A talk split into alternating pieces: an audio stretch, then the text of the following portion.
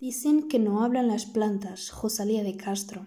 Dicen que no hablan las plantas, ni las fuentes, ni los pájaros, ni el onda con sus humores, ni con su brillo los astros. Lo dicen, pero no es cierto, pues siempre cuando yo paso de mí murmuran y exclaman. Ahí va la loca soñando con la eterna primavera de la vida y de los campos. Y ahí bien pronto, bien pronto, tendrá los cabellos canos, y ve temblando, aterida, que cubre la escarcha el prado.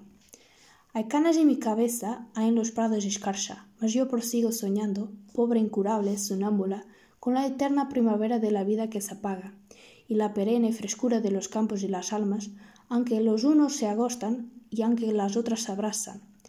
Astros y fuentes y flores, no murmuréis de mis sueños, cielos, cómo de mirarlos y cómo vivís sin ellos.